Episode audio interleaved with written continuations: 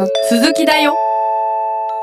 さあ前回からの続きでネットコミュニケーション編のネットいじめについてなんですけれども前回ね、うん。取り終えてからうん。このチームでいろんな話をして、うん。やっぱこういうトピックって結構話すのも難しいし、なんかどう表現していいんだろうとかね、うん。これ聞いてる人どんな気持ちになるんだろうとかってすごい考えたりもするんですけど、やっぱこういうトピックを取り扱うことによって、じゃあ改めていじめについて考えたりとか、みんなが考えるきっかけになったらいいなっていう意味でね、今回もやっていきたいと思うので、先生今日もよろしくお願いします。よろしくお願いします。はい、はい。で、えー、といじめのうん。加害者うん。と被害者に、うん。まあ、なってしまいやすい、うんまあ、性格だけでは言えないと思いますがやっぱこの番組はビッグファイブそうですね。の番組なので、それをお伺いしたいんですけどどうでしょはい。えー、と国内においてですねあんまり大きい規模でですね研究はされてないんですけれども、はい。どちらかというとね海外の方で、えーネットいじめということで、えーこれサイバーブリングっていうんですけれどうも、パーソナリティの、えー関係が調べられた研究があります。はい、まあ、それ以外にもねいろんな要因について研究がされております、まあ、私がちょっと調べたものはですねスペインのですね12歳から19歳の生徒を対象としている大規模なですね、えー調査の結果なんですけれども、はい。まあ、ネットいじめのですね被害の経験のある人とか、うん。あとは加害の経験のある人とか、えーそういう人をね調べて、えーおります。うんうんでネットいじめの被害の経験のある人はですねまあいずれの経験もない人と比べてみるとですねまずは神経症傾向が高いということがですね示されております。神経症傾向。はい。やはりまあ、えー繊細なところがありますので、うん。えー不安になりやすかったりですねちょっとしたことでやっぱり傷つきやすさみたいなものをですね、抱えやすい人っていうのは、まあ、被害に遭ったというね、えー認識も持ちやすいですしうん。実際に気が、えー落ち込んだり不安になったりすることも多いのかなというね、えー印象を受けますね。なるほどはい、あとはですね被害経験があるっていう人はですねまあ加害経験のあるえーグループと比べるとですね、えー経験の開放性が高いっていう傾向も示されております。まあ、ちょっとですねいろいろ興味関心が広いような人の方が、えー若干まあ、えー被害に遭った経験が多いというね結果に、えーなっているわけですね。へえそうなんですねそうなんですよね。ちょっとこの辺が不思議なところですね。不思議ですねはい。へえなんか、うん神経症傾向は、まあ、まあ確かにちょっと気にしやすいとか、例えば同じこと言われたとしても、受け取り方って人それぞれじゃないですか、そうですよね。だからその言葉ですっごい傷ついちゃっうん。ててなるなりやすいというか、想像つくんですけど、うん。開放性か。うん。いろんなことに興味があるから。まあいろんな情報をね受け取りやすいということもねうん。一つの要因かなとね、えーまあ考えることもできますね。なるほどな、やっぱそうやって傾向が出るんですね。うん。まああとはねいろいろ気になって調べちゃうからそれが、えー逆にネガティブな情報をね受け取ってしまう理由になるんじゃないかなと思いますね。今よくですねあの有名な、えー芸能人とかがね、はい。エゴサをねしている人が多いっていう話があるんですけれども、はい。興味関心があって気になるからいろいろ調べてしまって、うんうん。で調べて、えー自分でそういうあの情報を見て傷ついてしまうっていうのはまさにね繊細でいろいろ気になって 景気の開放性が高くてねいろいろ調べてっていうケースなのかもしれないですよね。うわーそっか。うん、自覚あり。自分で調べに行っちゃうんだ。なるそういうことですよね。ほど、うん、気になるから。そっか。だから、はい。開放性って最初聞いた時はあんまりピンとこなかったですけど、うん。もしかしたらは。そういうことなのかもしれない。いろんなことにうん。気になるから自分で調べてどんどん、はい。うん。そうか、うわーでもそう思うとやっぱりうん。受け取り方っていうかね、うん。その人のやっぱ性格もそういうことですね。大いに関係あるって感じですね。うん。まあ好奇心旺盛でいろいろ調べるわけですからね、うん。えーいろんなところを見に行ってしまったりしてね。いろんな人の話を積極的に情報収集してるうちにねあ自分悪く言われてるっていうのに気づいてですね傷ついてしまうっていうことがあるのかもしれないですね。なるほど、はい、うんここれ加害者側もあるんですか？はい、えー、まあ加害経験のある人の傾向についてはですね、はい、まあえー、被害加害のいずれも経験のない人と比べるとですね、まあ、協調性がまあ低いと。あとはやっぱり勤勉性が低いということが、えー、報告されて、えー、いますね。はあ、そっか。うん少しやっぱりねルールを守らない人とかね、うん、えー、ちょっと共感することが少ない優しくない人がまあ、加害者になりやすいというね、えー、加害経験のある人に多いというそういう、えー、傾向が報告されております。なるほど、うん、まああくまで傾向なんでね、うん、一概には言えないと思いますけど、うん、やっぱ統計を取るとそういう結果がそうですね。しかしまあ性格の影響はですね、うん、もう少し他の要因と比べるとですね、比較的まあ大きい方ではないようにあの見えますね。へえ、うん、他の要因？はい、うん、やはり他にもね、えー、いろんな関連するですね変数やデータっていうのはあるわけですよね。はいまあ、例えばですね子どものですね問題行動っていうのは家庭環境の影響もね強く受けてるっていうね話が、えー、ありますしい。ろんな研究でですね、えー、指摘されております。親子関係が不安定であると、まあ、例えば虐待のようなことをね受けていると、まあ、子どもが問題行動を、えー、起こしやすくなって攻撃的になりやすいとかそういう話もありますし、うん、あとはですね、えーと、親のね、えー、就業状態っていうのもね、えー、影響している。まあ言ってしまえば家庭の収入がね不安定な状態であったり、まあ、リストラなどをね受けたりしてしまうっていうのもですねこれも、えー、まあ問題行動と少し関係があるというね報告などもあります。いわゆる環境。そうです。家庭環境とか養育環境というものですよね。うん、それがそのなんだろう正確にあの、環境が正確に影響を与えるみたいなこともねなんかすっごい振り返,、振り返る感じがしますけど、このビッグファイブ。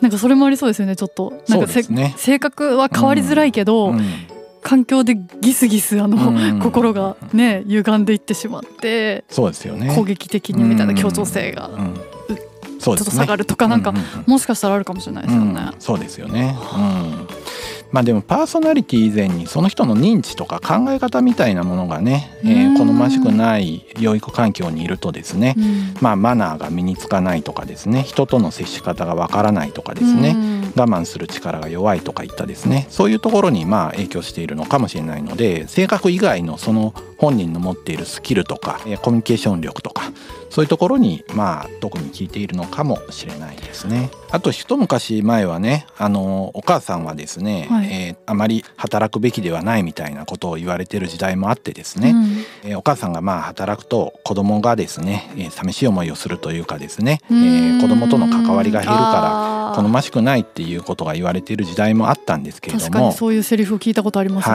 はい、はい、それについてはですね影響がないっていうことがね研究で示されて、えー、おります。だからお母さんが働いたからといってね子供が問題行動を起こすっていうような、えー、話はね今のところは否定されているようなデータが多いですね。そうなんだ、うんなんかそれ聞いてほっとしました。よかったですね。やはりね、はい、共働きやね、はい、女性が活躍する社会はね、えー、歓迎されるべきですね。ああ、なるほど、いろんな研究があるな。そうです。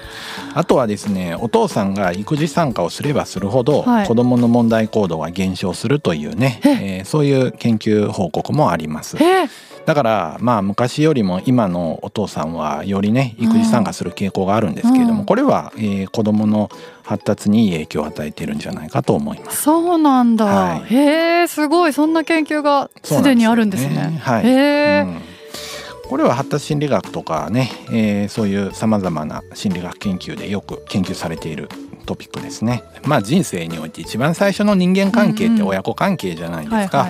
だからその親子関係が、えー、良好だとですね好ましい人間関係っていうのを体験していてまあそれが、えー、後々成長発達した時にね影響してくるのかもしれないですよね。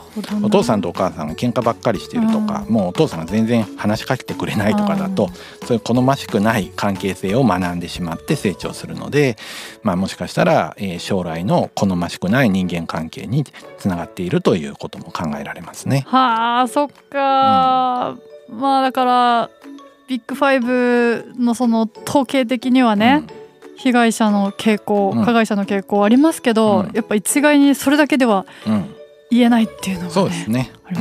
うん、やっぱり家庭環境とかですねその置かれている社会情勢とかですね、うん。まあ、場合によってはね通ってる保育園とか幼稚園の影響なんかもあるかもしれないし、うん。メディアの影響とかもあるかもしれないので、うん。まあさまざまなあの理由でですね加害者になる被害者になるっていうことはあり得るんだと、えー思われますね。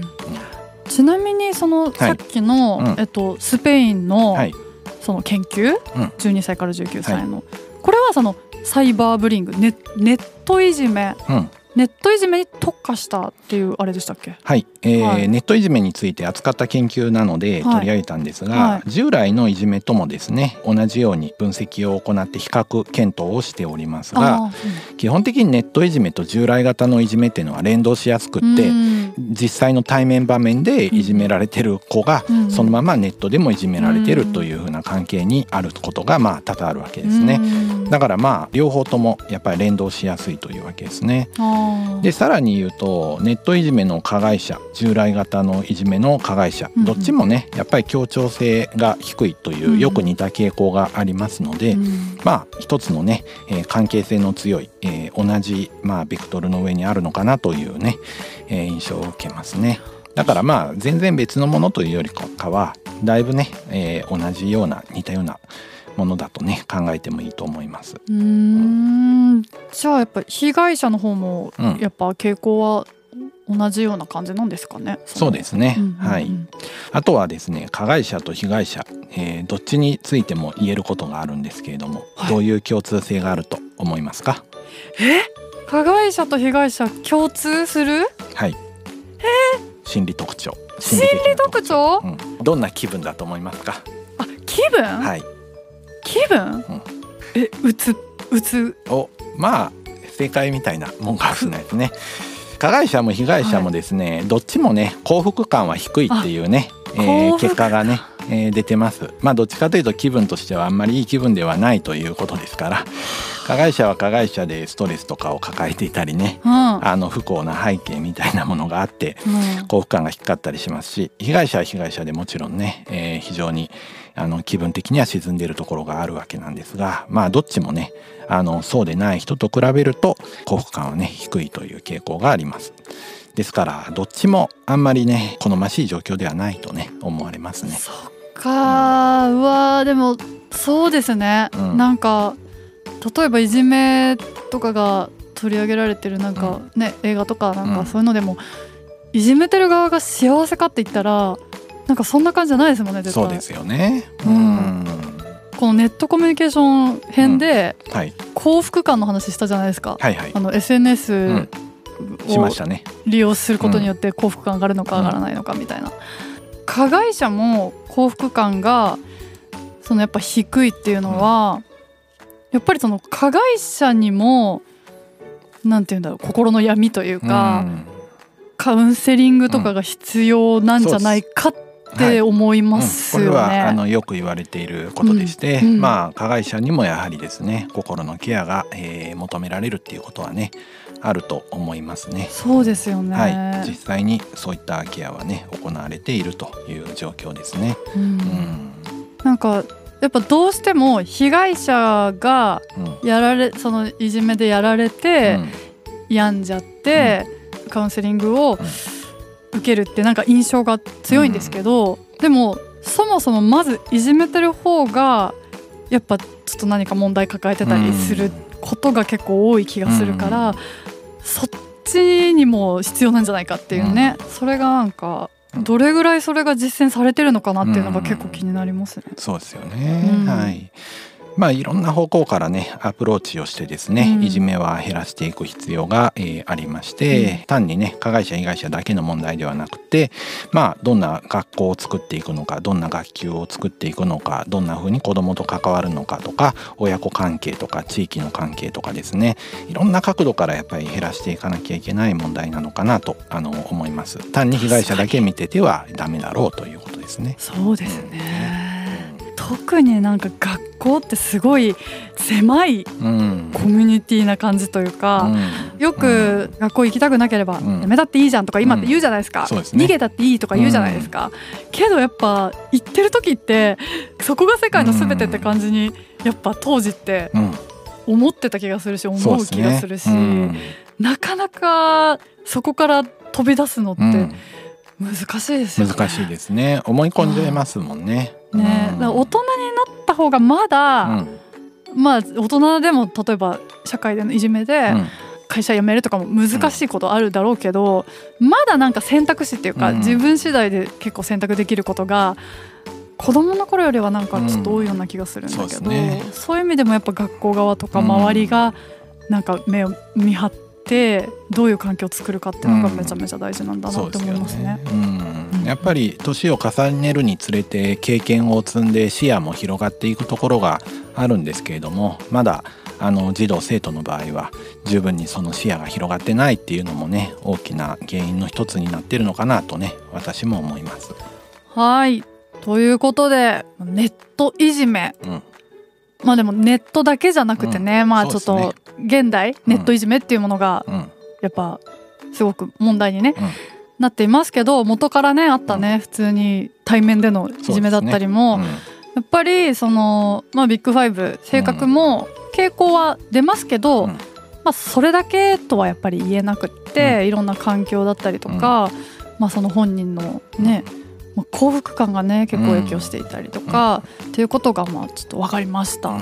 で、まあ、この後は、えー誹謗中傷についてね、やっていきたいと思うんですけど、まあ、誹謗中傷もね結構私はかなりうん。うん興味深いそうですよトピね。ックなので、ね有名人ほどね、はい、えー大事なトピックですよね。うん。そうですね、うん。だからちょっといろんなねまあニュースだったりもね誹謗中傷についてはね、うん。なんかやっぱ今って多いじゃないですか、うん。まあだからまたちょっと難しいテーマかもしれませんが、うん。引き続きみんなで考えていけたらなと思います、うん。それではまた次回も聞いてください。ささようなら。ビッグファイブ私って何者？心理学雑談では月額500円でサポーターを募集していますサポーターになっていただいた方には番組オリジナルステッカーをお送りして月1回の収録の一部を見学してもらいながら質問にも答えていこうと思います。詳しくはこのエピソードの概要欄からチェックしてください。あなたもこの番組の輪に入りませんか？たくさんのご参加お待ちしています。